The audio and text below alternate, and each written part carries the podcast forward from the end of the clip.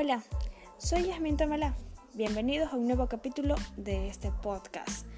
Hoy les vamos a hablar acerca de el modelo Canvas. Te preguntarás qué es esto. Pues tranquilo, aquí te vamos a enseñar un ejemplo con sus nueve pasos. Entonces, ¿qué es este modelo? Es la herramienta para analizar y crear modelos de negocio de una manera muy sencilla y simplificada, en donde se visualiza de manera global en un lienzo dividido las principales características y aspectos involucrados en un negocio. Y todo esto gira en torno a la propuesta de valor. El día de hoy lo vamos a aplicar en un emprendimiento que se dedica al diseño de las páginas web. Entonces, comencemos. El primer paso es la propuesta de valor, en donde vamos a diseñar páginas web personalizadas y al mismo tiempo vamos a brindar el servicio de mantenimiento y actualización. De esta manera, el crecimiento del negocio va a ser el ideal con una publicidad efectiva. El segundo paso es segmentar los clientes o también llamados targets, que son las personas o empresas pequeñas y medianas. Nos referimos, sí, a agentes, personas de negocio. Como tercer paso tenemos los canales y estos serían los posts patrocinados, red de afiliados, blogs y campañas ADS.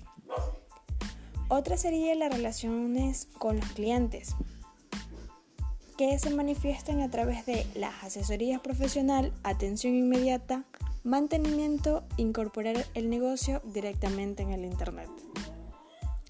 Como quinto paso es la fuente de ingresos y esta va a ser a través de PayPal, transferencias bancarias y el mantenimiento y la actualización de todo lo que vamos a diseñar.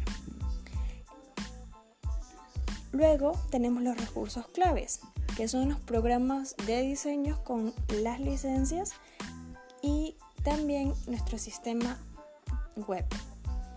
Las actividades claves son muy importantes y este es un diseño de imagen idónea como una carta de venta, publicar en espacios de alta influencia, mantener contactos directos con los clientes, hacer mantenimiento y actualización.